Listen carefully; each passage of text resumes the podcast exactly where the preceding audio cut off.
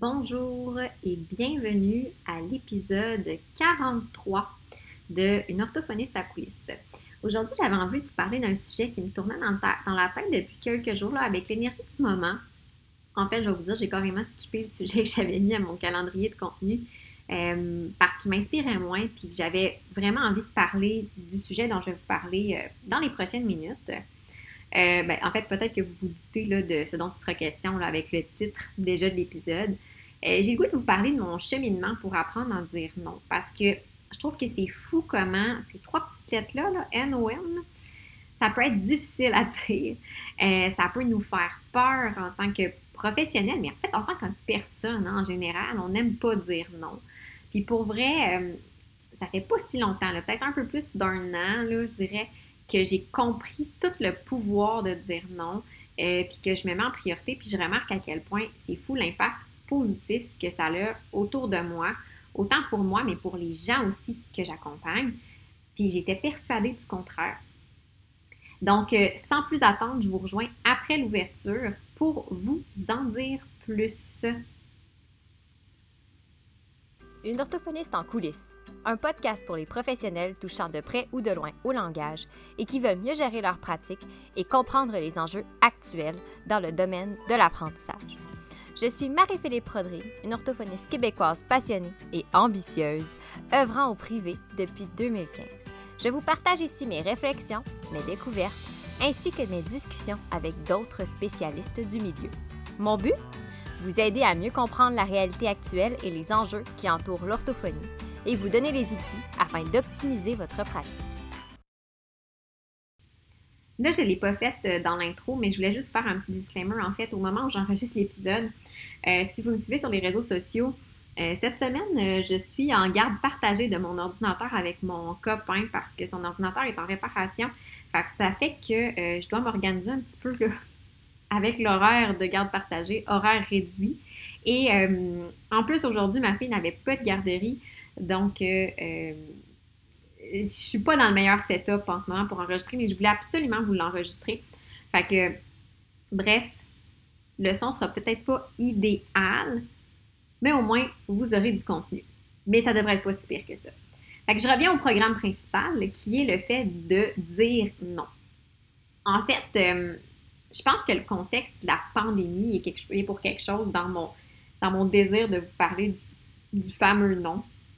Parce qu'avec tous les changements socio-professionnels qu'on voit sur le terrain, que ce soit dans le secteur public, dans le secteur privé, on est tous un peu, non, je devrais dire, on est tous beaucoup débordés de demandes. Moi-même, j'ai maintenant une liste d'attente de plus que trois mois, chose que j'ai jamais eue avant. J'avais jamais eu ça. Encore la semaine passée, j'ai eu six nouvelles demandes, puis je, suis déjà débordée. Euh, j'ai tenté de les référer ailleurs, mais la plupart des endroits où je voulais référer, mais quand je contactais les, cliniques ou les orthophonistes, euh, ou même quand je demandais at large, et ils n'étaient pas plus en mesure que moi de faire de prise en charge. Ça allait déjà aussi là, dans plusieurs mois. On peut se le dire, c'est crève-cœur. Tu sais, quand un parent t'appelle, il est plein d'espoir parce que tu es comme la première personne à qui il réussit à parler au téléphone euh, ou euh, il n'y avait pas eu de retour d'appel ou quoi que ce soit, on a le goût d'aider tout le monde, mais en même temps, c'est pas réaliste. Fait qu'il y a des façons de, de, simplifier ça pour qu'on puisse aider le plus possible, mais euh, c'est sûr que malheureusement, on ne pourrait pas aider tous les parents du Québec parce qu'on est au Québec, euh, en fait, moi, je suis au Québec, euh, qui ont besoin de services orthophonistes en tant que personne. Donc, moi, Marie-Philippe Rodrigue, ne pourrais pas aider toutes ces personnes-là. C'est pas, c'est utopique, ça se peut juste pas. De l'autre côté, c'est peut-être aussi parce que j'ai fait de la gestion de sa pratique puis de l'épanouissement dans son milieu de travail, mon cheval de bataille. En tant qu'orthophoniste, on s'entend, là, je suis pas en tant que psychologue, puis je le répète parce que c'est pas de la psychologie là, que je fais, c'est vraiment juste des, des, réflexions que je vous partage. Mais dans les derniers mois, j'ai eu plusieurs discussions avec des collègues, euh, puis le même son de cloche revenait toujours. C'est-à-dire que le monde est juste, les professionnels sont épuisés. Euh, ils croulent sous les demandes. Ils n'ont jamais eu autant de défis pour réussir à tout faire fitter dans leur horaire. Ils veulent se préserver parce qu'à un moment donné, on sait que si on se brûle, si on brûle la chandelle par les deux bouts, c'est pas mieux. Mais en même temps, ils se disent Ouais, mais si j'aide pas cette personne-là, qui va le faire ou c'est la cinquième personne cette semaine que je dois refuser, ça fait mal au cœur de devoir dire non. Fait qu'il y a absolument rien, à mon avis, dans le contexte actuel pour nous aider à dire non sans se sentir coupable, tu sais. Puis, euh, de mon côté, puis là, je vous dis pas ça comme si c'était naturel, croyez-moi, dans le fond, ça m'arrive encore souvent de me sentir vraiment mal, mais depuis les derniers mois, j'ai jamais, euh, j'ai jamais autant dit non. Puis maintenant, je le dis avec assurance, puis tu sais, de façon franche et authentique, mais surtout avec bienveillance. Tu sais, c'est pas un non genre, je veux rien savoir, je ferme la porte. C'est juste, je, je, je, peux pas. Tu sais. Euh, une des raisons pour lesquelles ça peut être difficile de dire non, particulièrement pour les gens comme nous, euh, nous étant moi et possiblement vous qui m'écoutez, mais particulièrement pour les personnes qui travaillent dans le domaine de la santé, de l'éducation puis de la relation d'aide, c'est le fameux syndrome du sauveur. On connaît le syndrome de l'imposteur, mais peut-être que vous connaissez moins le syndrome du sauveur, qu'on peut comparer à une espèce de forme d'altruisme, mais qui n'est pas équilibrée. C'est-à-dire, c'est vraiment là où on fait passer vraiment tout le monde avant soi. Là, j'embarquerai pas dans la psychanalyse associée dans ce syndrome-là parce que c'est loin d'être mon expertise, mais en gros, c'est quoi le syndrome du, sauveur? C'est que on veut pas déplaire, on veut absolument aider les autres. On, se dit, ben, qui d'autre peut le faire? Je, suis la, seule personne, on pense des fois qu'on est la seule personne parce que les autres sont toutes aussi débordés puis on veut pas les surcharger. Fait qu'on va accepter, par exemple, des demandes au détriment de notre équilibre professionnel, puis parfois même au détriment de notre santé mentale. Fait que, tu sais, des fois, quand un parent, mettons, t'appelle, puis dit que tu es la première d'une série d'orthophonistes qui répond au téléphone, puis il est découragé, puis il sait plus quoi faire, puis souvent, le premier réflexe, qu'est-ce que c'est? Ben, c'est de dire je, peux, peux pas la laisser tomber, là. je peux pas la laisser à elle-même. Là. c'est, pauvre, elle, elle est désespérée, faut que je l'aide. souvent, on a comme le premier réflexe, c'est de se dire ça.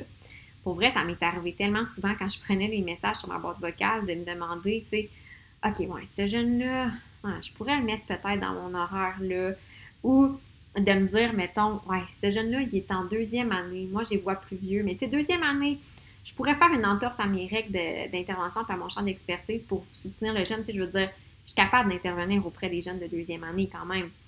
Mais toutes les fois où je l'ai faite, je me suis retrouvée, c'était comme immanquable à me sentir incompétente dans mon rôle, puis même des fois à redouter ces rencontres-là. Pas à cause du jeune que j'aidais, pas à cause de sa famille, mais à cause de mon choix. En fait, si j'étais sortie de mon horaire habituel, je m'en voulais parce que là, ça voulait dire que je devais compenser ailleurs.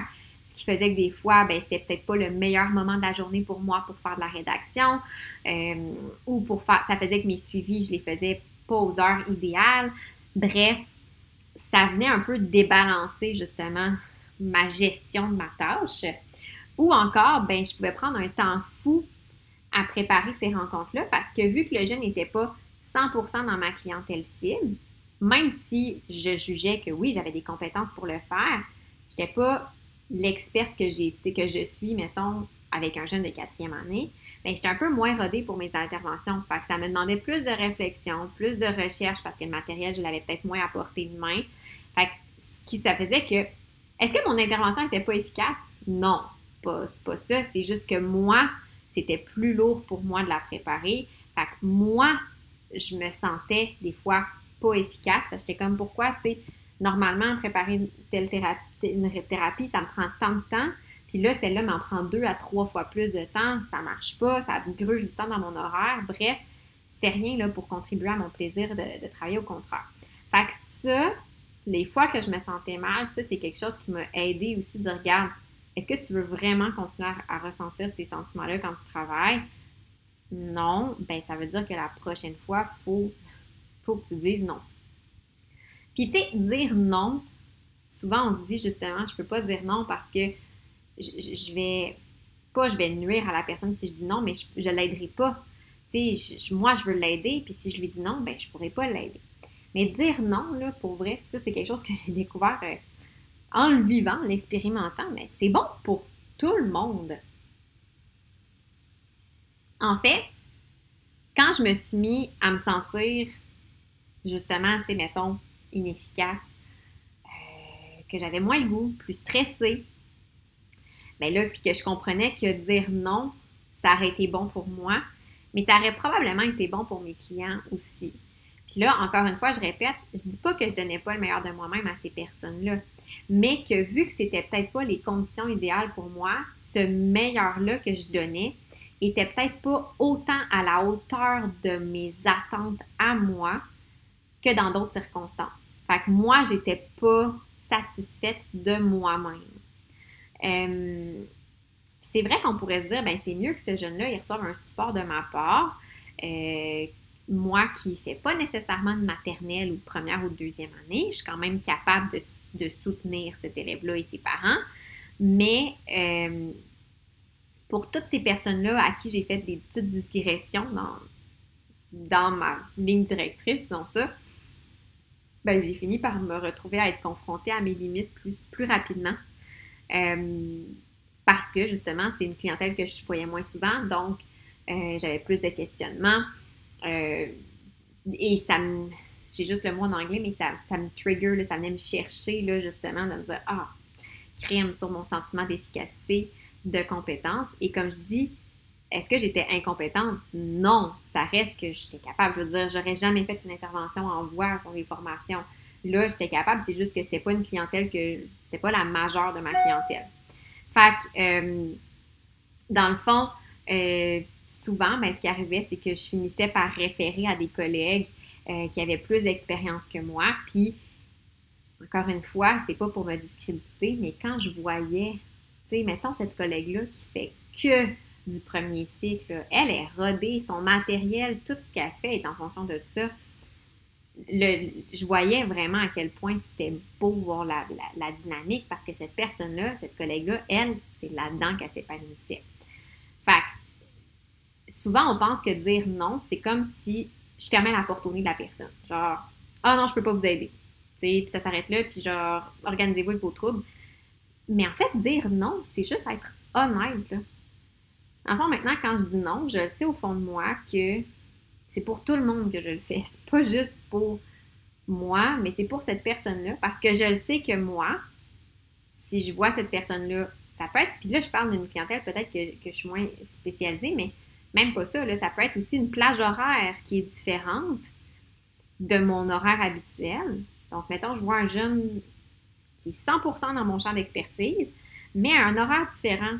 Mais je sais que même si c'est vu que c'est pas le même horaire, puis que c'est pas mon même niveau d'énergie qu'habituel, ben moi je trouve que je, ne serais pas à la, en mesure de l'aider à la hauteur de mes compétences, puis qui, que je peux vraiment exprimer mon potentiel d'orthophoniste. Et moi, ça me dérange, ça m'affecte dans mon épanouissement puis dans mon plaisir à travailler. Parce que euh, c'est ça. Donc, ça, soit ça va me prendre plus de temps, soit ça va tomber dans un moment de la journée qui n'est pas idéal. Fait que c'est pas, c'est pas juste pour le client en question parce que lui, il va peut-être juste être content d'en bénéficier de mes services, puis tant mieux, mais peut-être qu'il pourrait avoir une orthophoniste encore meilleure que moi dans par rapport à ce qu'il a besoin, ou pour qui voir le jeune à telle heure de la journée, c'est son moment. Là, ça va, c'est comme là qu'elle ça dans son horaire alors que c'est pas mon cas. C'est pour moi et pour cette personne-là. Mais c'est aussi, aussi, bon, je dirais, de dire non pour toutes les autres personnes que j'aide ou que je pourrais aider d'une manière ou d'une autre. Parce que si je dis oui à une personne qui est peut-être pas 100% que ce soit dans ma ligne directrice, peu importe de quelle façon, ben peut-être que je viens de, en guillemets, fermer la porte pour une personne qui serait 100% dans ma ligne directrice. Fait que c'est sûr, comme je dis, quelqu'un, quand je dis non, je ferme pas forcément la porte au nez de cette personne-là, mais je vais circonscrire la façon dont je peux l'aider que ce soit en prenant le temps de répondre à ces questions de façon plus générale. Il y en a qui veulent comprendre un petit peu plus comment fonctionnent les services d'orthophonie, euh, s'ils sont à la bonne place, ils ne savent même pas des fois si c'est une orthophoniste qui ont besoin ou pas, une c'est autre chose. Euh, donc, des fois, je vais lui suggérer des ressources que la personne connaissait peut-être même pas. Euh, les parents sont super contents, tu sais, des fois. des fois, ça peut être juste de prendre le temps d'écouter la personne parce qu'elle se sent un peu seule dans ses démarches. Fait que pour vrai, en, faisant ça, je remarque que, de un, c'est une forme de support que j'offre. Puis les parents sont, reconnaissants parce que, euh, tu sais, je fais pas de prise en charge complète, non, mais ils se sentent quand même soutenus. Fait je dirais qu'une autre des choses, justement, de dire non, pourquoi moi je le tu sais, dans le fond, moi j'ai recadré un petit peu ma façon de dire non. Je dis pas vraiment non, c'est juste que pour ce contexte-là, la forme de support que je vais offrir sera pas la même. Fait que c'est pas un non, là, genre, ah, je suis désolée, je peux pas vous voir, bye. Une autre chose aussi que j'ai appris, c'est que, ben, je l'ai parlé un petit peu, mais dire non, ça permet de mieux dire oui. Puis là, je parle pas juste de dire non à une demande d'un client, euh, mais ça peut être aussi de dire non pour des, euh, demandes de, collaboration, des propositions, euh, un poste, un autre contrat, bref. Tu sais, ça fait peur de dire non, on se le cachera pas. Parce que des fois, c'est des super belles opportunités qu'on peut nous offrir. Imaginez, là, on vous offre un poste, genre un super beau poste. Il y a plein de belles opportunités, mais il est quand même vraiment loin de chez vous. Euh, l'horaire est différent par rapport à votre poste actuel. Puis honnêtement, votre poste actuel, vous l'aimez. Vous êtes quand même bien dans votre situation. Vous n'aviez pas envisagé ce nouveau poste-là, mais ça vous ouvrirait plein de portes, ça vous donnerait plein de belles opportunités.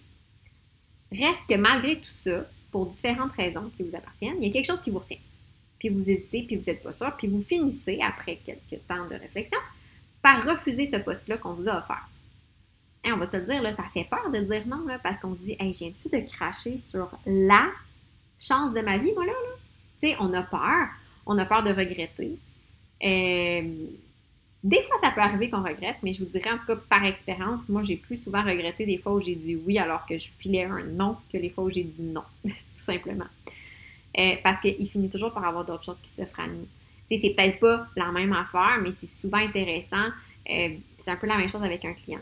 comme je dis, des fois, surtout quand on est au privé, on se dit ben, je peux pas refuser. Quoique maintenant, avec toutes les attentes, c'est autre chose parce que, mais mettons qu'on se dit mais j'aurai pas de client ou quoi que ce soit, euh, j'arriverai pas à combler cette plage horaire-là, euh, ça me permettrait de. OK, parfait. Mais il finit toujours par y avoir une autre demande qui va arriver qui serait, comme je disais, 100% en adéquation avec votre ligne directrice. Euh, dire non, dans le fond, c'est aussi de, comme j'ai dit, moi, c'est parce que je m'intéresse beaucoup à l'épanouissement, au bien-être dans notre pratique. Je trouve ça super important d'être bien, d'aimer ce qu'on fait, de se sentir euh, respecté, de se sentir utile, de se sentir reconnu à sa juste valeur. Puis moi, j'ai toujours dit que si j'aime autant mon métier, c'est parce que je le pratique dans les conditions qui me conviennent. Puis là, ça veut pas dire qu'il faut que vous fassiez comme moi d'être au privé tout seul en télépratique dans votre sous-sol. C'est pas vraiment ça. J'avoue que quand je vous le présente comme ça, ça n'a vraiment pas l'air reluisant, mon affaire. Moi, c'est le contexte qui me convient à moi. Euh, moi, j'aime ça la pratique privée, mais c'est pas n'importe quel contexte de pratique privée qui me convient non plus. Euh, c'est comme dans le secteur public. Si euh, vous m'écoutez puis vous travaillez dans, une, dans un centre de services scolaires, peut-être que vous avez, c'est pas le premier centre de services scolaires que, ce que vous faites. Peut-être que l'autre dans lequel vous étiez avant, pour des raisons qui vous appartiennent, ben, vous étiez moins bien que dans celui dans lequel vous êtes actuellement. C'est ça la beauté de la chose, c'est que comme on est tous différents, ben, on peut pratiquer différemment, donc on peut répondre à une plus grande variété de besoins dans la communauté. Fait que dire non, mais c'est une belle façon de créer un milieu à son image ou de choisir un milieu à son image. Parce que j'en ai parlé un peu plus tôt, mais les fois où j'ai dit oui, puis je me suis sentie inconfortable, puis où j'avais des irritants, mais ben, ça m'a permis de revoir mes affaires, pour mieux dire non par la suite. Parce que honnêtement, souvent, quand ça m'arrive, je prends tout le temps un moment pour m'arrêter et dire OK, pourquoi ça m'irrite? Pourquoi ça me dérange autant? Pourquoi je suis inconfortable? Puis c'est pas rare qu'à la suite de ces réflexions-là, ben, je vais revoir mes principes. Euh, des fois, je vais retirer. Des fois, ça m'est arrivé, j'ai carrément retiré des services de mon offre de service. Euh, j'ai modifié la structure de mes services pour me sentir mieux. J'ai revu mon horaire. Euh, bref, c'est ça aussi, là. dire non, ça nous apprend à juste optimiser nos façons de faire puis nos façons de travailler. Là, j'ai parlé un petit peu de trucs, mais euh, à travers mes réflexions, mais j'ai le goût d'être encore plus dans le concret pour terminer cette discussion-là, ben, plutôt ce monologue-là, euh, en vous partageant les trucs qui, moi, m'ont permis d'apprendre à mieux dire non, puis surtout de le faire sans me sentir coupable. Je répète, ce sont les trucs qui, moi, m'aide, tant mieux si ça peut vous aider. Euh, mais si ça ne vous rejoint pas, c'est correct aussi. Premièrement, donc, euh, comme je disais, quand j'ai un inconfort par rapport à quelque chose dans mon travail, que ce soit une situation, que ce soit un projet, que ce soit une plage horaire, je prends toujours un petit 2-3 minutes pour m'arrêter et dire c'est quoi qui me dérange? C'est quoi qui me dérange de ça? Et ça me permet après ça de dire OK, ouais, mais c'est ça. Ce service-là, je ne veux plus le donner pour différentes raisons. Tu sais, je vais, je vais pousser un peu la réflexion. Et après ça, je prends action. Fait que ça me permet en fait de revoir toujours ma ligne directrice. L'autre chose aussi, puis ça c'est quelque chose qui m'aide vraiment beaucoup, mais qui, qui, demande, euh, ça demande quand même beaucoup d'humilité, mais à partir du moment où on le fait pour vrai, ça fait toute la différence. Euh, quand je dis non, je le dis tout simplement. Je suis, je peux pas, c'est pas ma clientèle. J'invente pas d'excuses dans le sens qu'au lieu de dire, euh, je sais pas, j'ai pas de place ou ça va trop loin ou ma liste d'attente est fermée, ça pourrait être vrai. Mais je, veux, c'est pas ça. Je vais juste vraiment dire, si j'ai une demande pour un jeune en deuxième année, par exemple, je vais dire, ah, ben moi, pour ma part, je vois que les, enfants à partir de 10 ans. Euh, puis là, je me suis euh, dotée d'une ligne directrice. Qu'est-ce que je fais dans le cas où j'ai une demande qui ne cadre pas dans mon offre de service à moi? Bon, ben là, je vais proposer, je vais demander à la personne, il est dans quel secteur, je vais proposer de l'aider, de l'accompagner un peu dans ses recherches euh, pour une orthophoniste. Je vais lui demander c'est quoi un peu les démarches qu'il fait. Ça, c'est ce qui, moi, me conforte. Et je le dis tout simplement honnêtement que c'est pas une clientèle que je vois. Euh, donc, c'est le cas. Même chose si j'ai un parent qui, le jeune fit dans ma clientèle, puis qui me demande, je leur dis, ben, il me reste la place, mais je vous dis tout de suite, toutes mes plages horaires de fin de journée, de midi, de début de journée sont remplies. Fait qu'il me reste, oui, de la place, mais c'est des places en milieu de journée, malheureusement. Je sais pas si c'est quelque chose qui peut vous convenir. Et euh, si ça convient pas, ben à ce moment-là, je, reprends ma ligne directrice et je, discute avec le parent pour voir c'est quoi ses démarches. Fait que la première chose, c'est vraiment, là, c'est ça, c'est, je, le dis honnêtement. Euh, je, dis tout simplement la vraie raison. Puis, en tout cas, les gens comprennent. Moi, j'ai pas personne qui me dit, mais non, mais c'est sûr, là, tu peux pas faire. Euh, non, les gens comprennent. L'autre chose aussi que, euh, que moi, j'utilise qui m'aide pour mieux dire non, entre guillemets, euh, c'est ben là, j'en ai parlé un petit peu, mais c'est les lignes directrices. Euh, donc, quand j'ai des inconforts, mais là, je parle de lignes directrices, mais je vous ai pas dit un peu c'est quoi les lignes directrices. C'est qu'est-ce que je fais dans quelle situation? Fait que je me suis comme un peu mis des mises en situation pour m'aider. Donc, par exemple, si j'ai une demande pour tel, ben ça, je le prends pas. Euh, qu'est-ce que je fais dans ce temps-là? Comme je vous dis, ben là, je demande aux parents s'ils ont contacté d'autres orthophonistes. Euh, si c'est pas le cas, je leur demande, ben, je propose de les accompagner dans leur recherche d'orthophoniste en leur montrant par exemple comment chercher sur le site de l'ordre. Euh, je leur, je vais, je vais discuter avec eux un petit peu comment ça fonctionne. Donc, le fait de m'être mis des lignes directrices, ça me conforte parce que j'ai pas l'impression justement de juste dire non, ciao, bye. Je fais le meilleur. Et là, je sens vraiment que je donne le meilleur de moi-même par rapport à la situation. Même chose, un parent qui me demande, puis là, il dit Oui, moi, je peux vraiment juste ce moment-là. Je, je leur explique, je, suis désolée, moi, mon horaire, il est vraiment complet pour ces périodes-là. Euh, je peux regarder, bon, je refais la même affaire, puis je leur rementionne aussi dans ma ligne directrice, je rajoute, ben, on peut regarder avec d'autres orthophonistes, mais c'est juste vous aviser, c'est souvent les plages horaires qui sont les plus prisées, les plus populaires. Donc, ça, ça m'aide de mettre établi une espèce de code de quand j'ai telle situation, qu'est-ce que je fais? Qu'est-ce que je veux. Euh, là, on parle des clients, mais si je parle par rapport à des projets ou à des suggestions, c'est des choses qui m'arrivent quand même passablement fréquemment.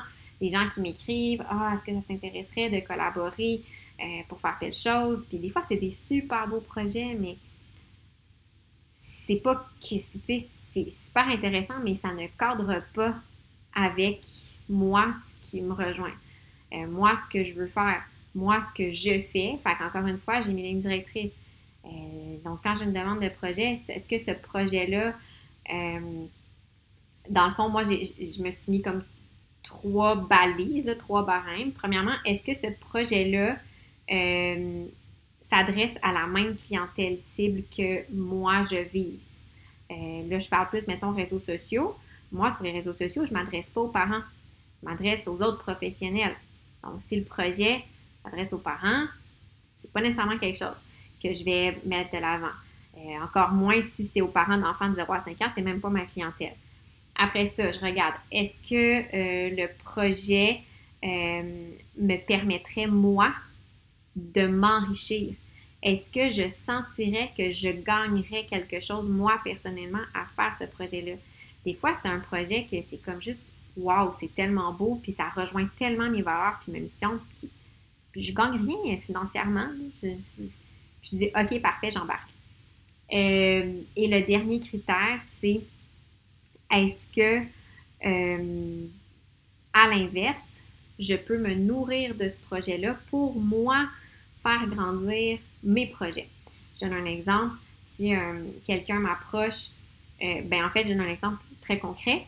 moi, je m'implique dans la plateforme des Suisses, avec, qui est la plateforme de Chantal Sabourin, parce que ça rejoint exactement la clientèle cible que moi je vise avec mes réseaux sociaux.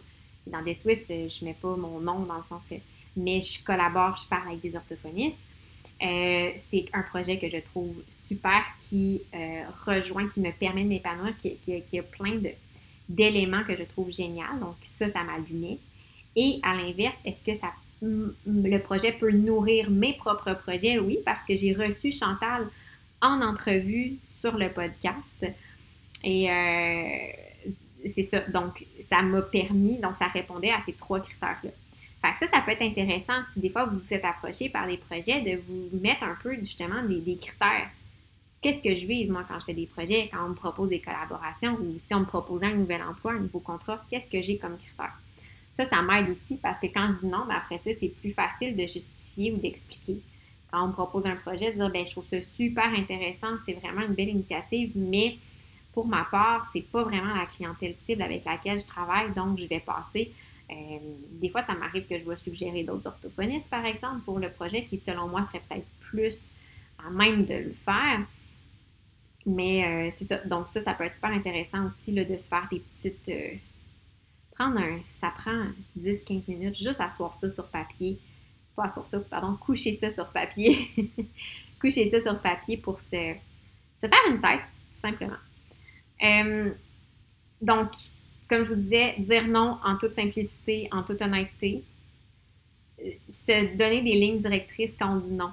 Qu'est-ce qu'on peut, qu'est-ce qu'on veut faire, qu'est-ce qu'on est prêt à faire quand on dit non? Donc, dans mon cas, par exemple, c'est justement d'aller euh, offrir un support aux parents, par exemple. Et si c'est dans le cas de projet, bien, qu'est-ce qui seraient les critères qui me permettraient de dire oui ou non, en fait, à ce qu'on me propose? Projet, collaboration, partenariat, peu importe name it, euh, tout ça. Et finalement, finalement, le dernier petit truc que j'ai, c'est pas, euh, peut-être pas un truc concret, mais moi, ça m'aide vraiment, vraiment beaucoup. C'est, je me dis tout le temps, si je dis oui à cette demande-là ou à cette personne-là, peu importe, est-ce que ce que j'ai déjà en place, ce, qui, ce que je fais déjà, mes suivis clients, mes projets en cours, les collaborations que je fais déjà, est-ce que ça va avoir un impact sur ce que je fais déjà? Parce qu'on me dit, dire non, c'est bon pour tout le monde. Donc, si je dis oui, ça vient-tu couper une plage horaire qui était dédiée à un projet qui, pour moi, m'importait beaucoup? Est-ce que ça va m'ajouter une tâche de travail qui va faire que peut-être je vais être plus fatiguée à la fin puis que je vais, je vais peut-être être moins motivée? puis que ça va se répercuter sur ma pratique en général, tu sais? Fait que je me demande tout le temps, si je dis oui, est-ce que les autres personnes avec qui je suis déjà impliquée vont, en guillemets, payer pour? Parce que souvent, c'est ça, en fait, moi, j'ai remarqué qui me bloquait, c'est de dire, mais je peux pas ne pas l'aider, mais en même temps, tout le monde, y compris, en fait, surtout les personnes avec qui je suis déjà impliquée, professionnellement parlant, on s'entend, euh, mérite le meilleur de moi-même. Donc, cette personne-là, si je ne peux pas lui donner le meilleur de moi-même, OK. Mais est-ce que est-ce que ça peut avoir aussi un impact sur les autres? Peut-être. Moi, ça m'aide aussi de dire, ben, si je dis non, c'est pouvoir être encore plus impliqué auprès des personnes que, j'accompagne déjà, avec lesquelles je travaille déjà. Fait que c'est peut-être pas des petits trucs. Ben, tu sais, c'est sûr que dire non, c'est quelque chose déjà en partant. Je veux dire, je pourrais pas vous dire euh, écrivez non sur un post-it puis faites juste le répéter. Là.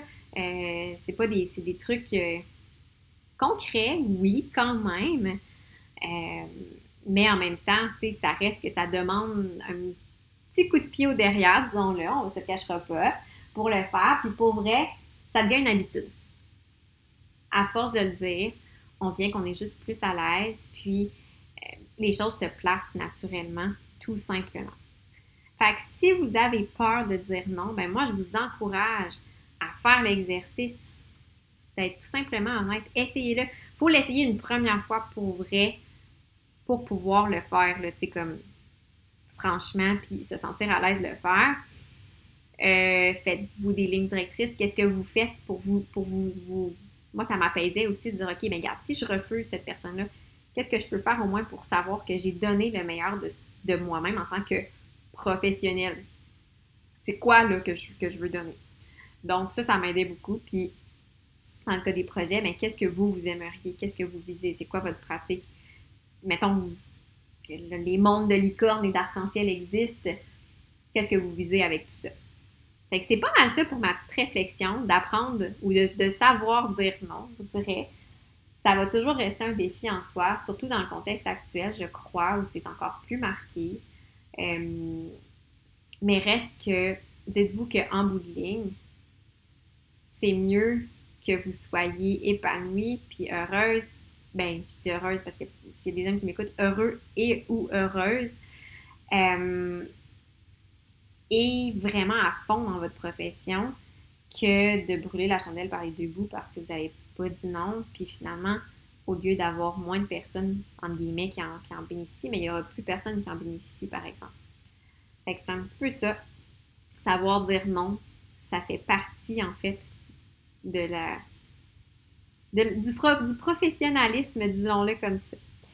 Si, euh, vous, si vous avez des trucs, vous, c'est quoi vos trucs? Je serais vraiment curieuse de savoir, c'est quoi vos trucs à vous euh, qui vous permettent de mieux dire non en vous sentant confortable? Tu sais, comme je vous dis, pas en disant non, je ferme la porte puis euh, ciao bye, c'est réglé. Mais euh, c'est quoi vos trucs à vous qui vous permettent de vous respecter sur le plan professionnel tout en vous assurant que dans tout ce que vous faites, dans vos projets, dans vos accompagnements, dans vos interventions, vos évaluations, vous offrez le meilleur euh, aux personnes que vous soutenez. Je serais vraiment curieuse parce que ça se peut que vous ayez d'autres trucs, puis peut-être que ça va m'être utile, mais peut-être aussi qu'on pourra les partager, puis ça pourrait être utile à d'autres personnes. Et sur ce, je vous dis à une prochaine fois. Si vous avez apprécié cet épisode, je vous invite à vous abonner à mon podcast pour ne rien manquer et être avisé lorsque de nouveaux épisodes seront publiés. Je vous invite également à me laisser un commentaire ou même une cote de 5 étoiles peut-être pour me permettre de réaliser ma mission qui est de démocratiser l'orthophonie et tout ce qui entoure les besoins particuliers. En laissant un commentaire ou une note, vous permettez à mon podcast d'être plus visible pour qu'un plus grand nombre de personnes puissent en profiter. Pour en apprendre plus sur les coulisses de l'orthophonie et sur mes projets, vous pouvez me suivre sur mes réseaux sociaux mentionnés dans la description de l'épisode. Pour mes services de mentorat ainsi que les outils disponibles sur ma boutique en ligne, rendez-vous au www.mariephilippeorthophoniste.ca.